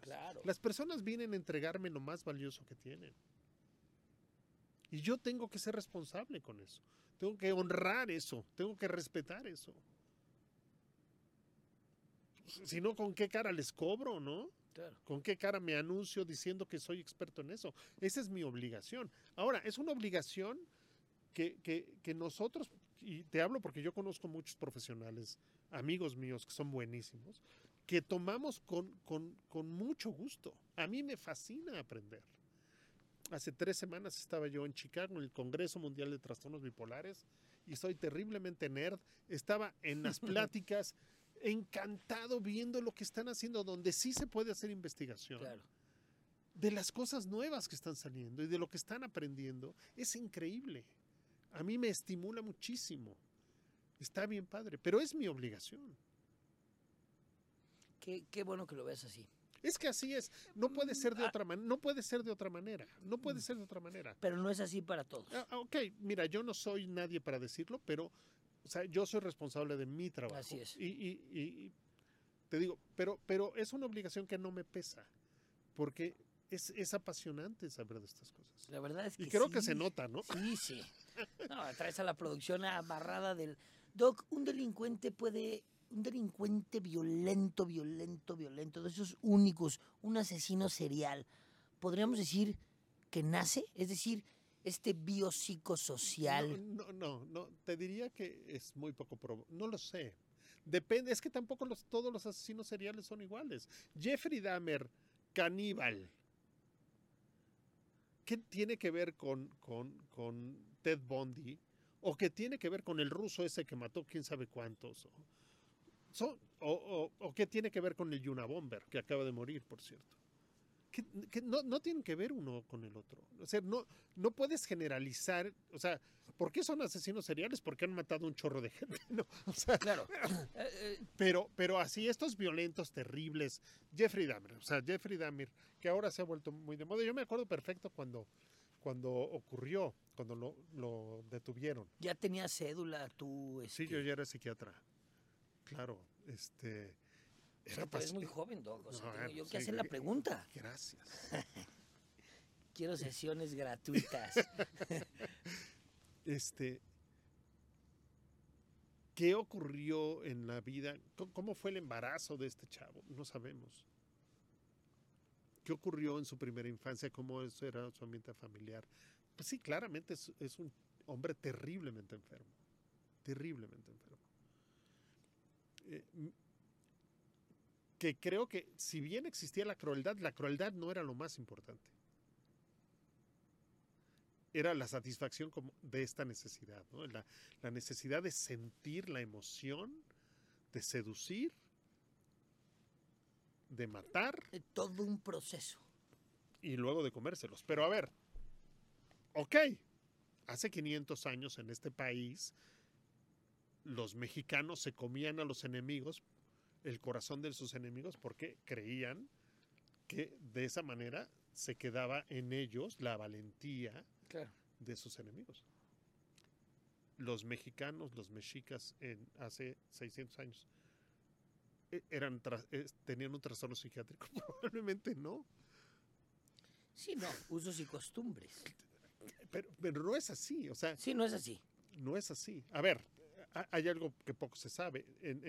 A ver, en Auschwitz, al final de, cerca de la liberación de los campos, los prisioneros se comían a otros prisioneros muertos, porque no había nada que comer.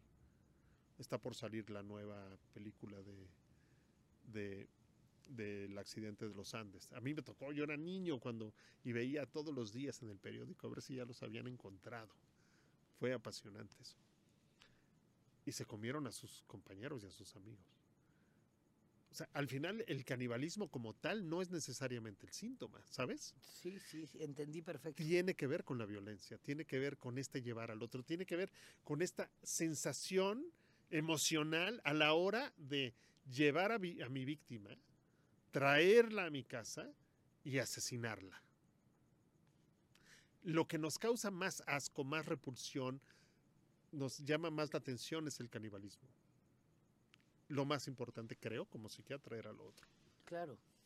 Y, y fíjate que mi papá es un amante de la criminología y demás, y, y toda la vida me ha dicho, eh, tanto él como mi abuelo siempre me dijeron que lo que les apasionaba mucho de esto era que cada criminal dejaba su ADN, como su sello, Sí. como su... Eso, eso lo ves en un término mental, Doc, como un... ¿Como qué? Como todos son al final una especie de narcisistas. Es un rasgo narcisista. Es de un rasgo años, narcisista. Sí, claramente.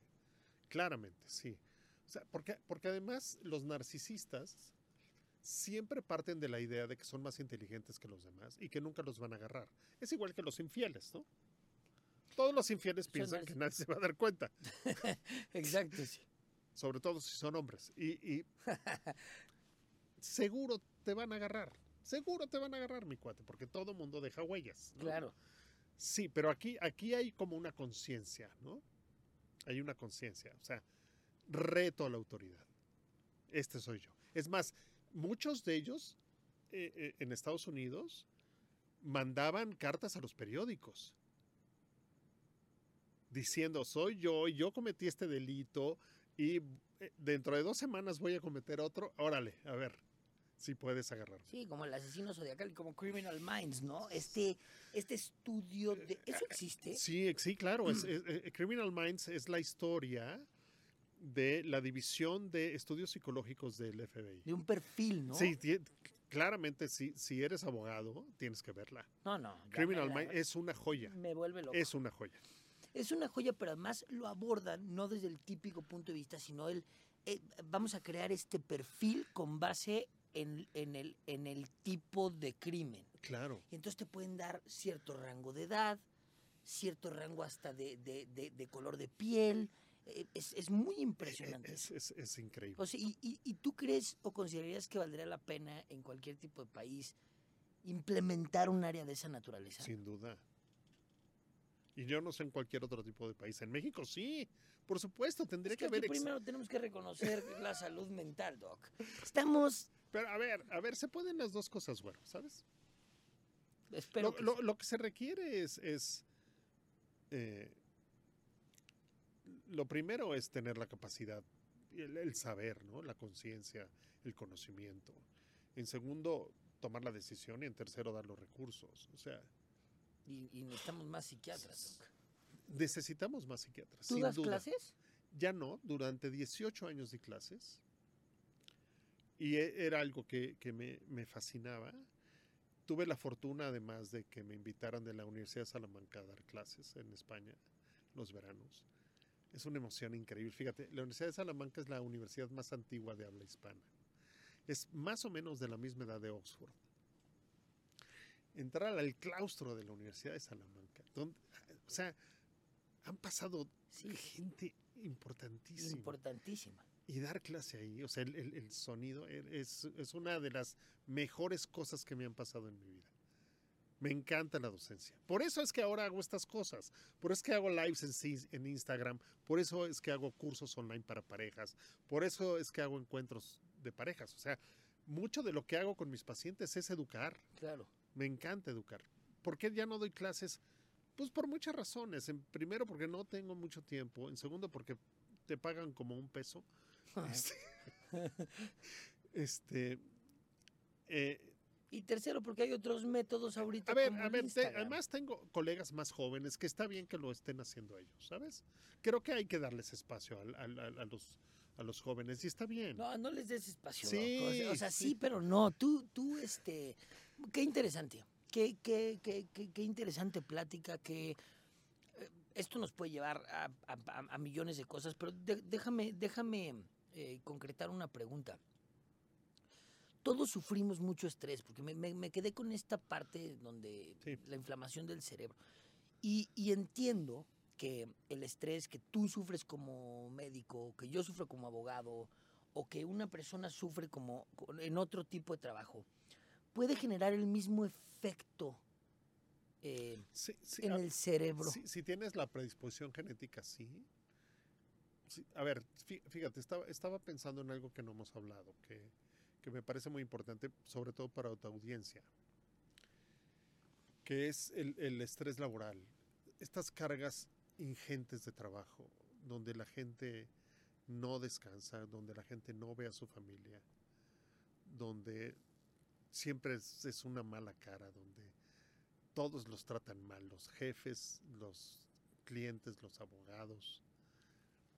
Eso también es, es- es- un- eh, una, una causa de enfermedad que no reconocemos.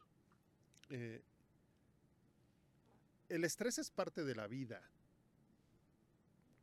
Diría, es parte normal de la vida. Vivir es, es estresante. Es difícil. Es- es- vivir es estresante, respirar es... sí, moverse, pero el, el- tema es que no estamos diseñados para el estrés crónico. O sea, en, en la naturaleza solamente te diría, los, los animales que están en cautividad, por alguna razón, y los seres humanos somos los únicos que, que tenemos estrés crónico. Y ningún ser vivo está diseñado para lidiar con eso. Estamos diseñados para lidiar con el estrés agudo. Si un tigre está detrás de ti te quiere comer, o si hay un terremoto, o, o- o alguna cosa así. Eh, yo lo que le digo a mis pacientes, que, que puede sonar eh, demasiado simple, pero, pero es absolutamente real. No podemos controlar el estrés. O sea, yo no puedo controlar el tráfico, no puedo controlar la violencia de mi país, no puedo controlar la corrupción, no puedo controlar las mañaneras. No puedo. sí, sí. ¿Qué sí puedo? Controlarte a ti. ¿Qué sí puedo? No ver noticias. Eso puedo. Me quito una fuente de estrés. ¿Qué sí puedo? Si voy en el coche y tengo que manejar, pues buscar, escuchar algo que me relaje. Es decir, si yo tengo 10 de estrés, necesito 10 de relajación o de diversión. Entonces, llego de mi casa absolutamente a mi casa absolutamente cargado de mi chamba, la que sea, la que sea, aburrido del tráfico, y sé, a ver, yo me pongo a pensar estos pobres gentes obreros que se echan dos horas y media eh, de, de- de transporte en la mañana, dos horas y media en la tarde, trabajaron durísimo, les pagan un peso y llegan a su casa y además se tienen que hacer cargo de todas estas cosas. O sea, ¿qué pueden hacer ellos? Pues sí se pueden hacer cosas que además son gratis, pero que todavía no han permeado en la sociedad. Una de esas es eso, o sea, haz cosas que te diviertan, que te pongan de buenas. Date un baño con agua caliente. Este, juega con tus hijos. Eh, aprende macramé. Este, escucha a Polo Polo en el coche. Polo, o- polo, o- caray, qué o sea, muévete de risa. Sí, sí.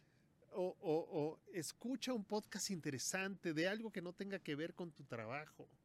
O escucha música que te ponga de buenas. O sea, esas cosas sí las podemos hacer. ¿Qué otras cosas tienen evidencia científica? El ejercicio físico, claramente, ejercicio aeróbico, pero no es que te prepares para un Ironman, no. Es, fíjate, la evidencia dice caminar 30 a 45 minutos tres a cuatro veces por semana. Con eso ya hay cambios en el cerebro. Chance no te alcanza para el gimnasio, pero tienes perro, saca a tu perro a darle la vuelta a la manzana durante Claro. media hora. Eso ya mueve tu corazón, ya mueve tu sistema cardiovascular y ya cambia tu cerebro. ¿Qué otra cosa tiene evidencia científica? La meditación. Mucha gente sigue pensando en la meditación como que me tengo que hacer budista, poner un ashram en mi casa, llenar de, inci- de incienso las recámaras y, y con estatuas de Buda por todos lados. No, no, no. Es mucho más fácil. Y es gratis. Entra a YouTube. Ya, Sí, hay- sí. ya, ya, ya hay aplicaciones gratuitas y métete una aplicación guiada y sigue las instrucciones. No tienes que hacer otra cosa. Sigue las instrucciones. No necesitas ser un ascendido espiritual. ¿Qué dice la evidencia científica? 20 minutos al día. Empieza tu día así o termina tu día así. ¿Qué otra cosa que está al alcance de la mayoría? Hacer el amor. Ten relaciones sexuales. Si tienes relaciones sexuales satisfactorias, si tienes un orgasmo, o si eres- tienes la, la- la fortuna de ser mujer y tienes 3, 4, 5 o 18, seguramente vas a dormir mejor. Tu cerebro se va a llenar de neurotransmisores que te ponen de buenas. Eso está al alcance de las personas. Claro. No tienes pareja, cómprate un juguete sexual sí, y sí. pásatela de pelos. Sí, sí, los tabúes. Cada vez son más baratos y, y- y- y están mejor hechos. Y mayor Y variedad. Y si eres mujer, estás en la mejor época de la historia porque son los juguetes mejores diseñados por mujeres para mujeres. Son la neta del planeta. ¿Qué otra cosa ayuda? Este, comer rico, comer saludablemente. Eso está, e- eso está al alcance de todos. Y, y todo eso en su conjunto va a hacer que se mitigue el estrés Que- crónico. Claro, porque además es lo que le da sentido a nuestra vida. Es lo que. Ahorita que acabemos, ustedes no lo saben, nos esperan unas cosas deliciosas allá. Yo llevo dos horas esperando, ya me dio hambre. O sea, eso es lo que le da sentido a nuestra vida. Claro. Si puedes salir de vacaciones, vete de vacaciones. Sal, diviértete, pásatela bien, lee. Esa es otra cosa que ayuda mucho, lee. Pero, pero no, no para que te conviertas en un erudito en criminología, no. Lee novelas. O, o lee libros interesantes. Ahora hay audiolibros. Puedes ir en el coche y puedes ir escuchando. Por ejemplo, el mío acaba de Acabas salir. de sacar acaba- además mi, tu mi libro libro. ya salió como audiolibro. Está padrísimo. Se llama Historias de Consultorio. Ve nada más ese libro, Doc. Es que está, está bien de- padre. Son, son historias de pacientes con problemas sexuales que yo he atendido. Y entonces, yo además de todo eso que hice, estudié literatura Ok. como hobby. Me encanta escribir, me encanta. Y entonces, lo que hago es contar las historias. O sea, son las historias tal cual como fueron, pero lo que hice fue cambiar las características de las personas de manera que nadie pueda reconocerlas. Claro. Esa es la parte literaria Claro. Pero la historia es tal como fue. Y entonces les cuento por qué llegaron, cómo eran, qué me platicaron, cómo era su vida, en qué, en qué me basé para hacer el diagnóstico, qué tenían y luego qué hice con ellos para ayudarles a resolver el problema. Pero son problemas sexuales, está divertido. Este, ¿Y dónde lo descargamos? ¿Dónde lo buscamos? en, en las plataformas más importantes de audiolibros, la que quieras, ahí está, Ahí está. ahí está. ¿Cómo se llama otra vez? Historias de consultorio. Historias de Doctor consultorio César del Velasco. doctor César Velasco. Y además la ventaja de los audiolibros es que son súper baratos. ¿Sabes? sí, claro. 120 pesos. No, y es hasta mejor. O sea, es- eso te- escuchar te- dos chelas en un bar.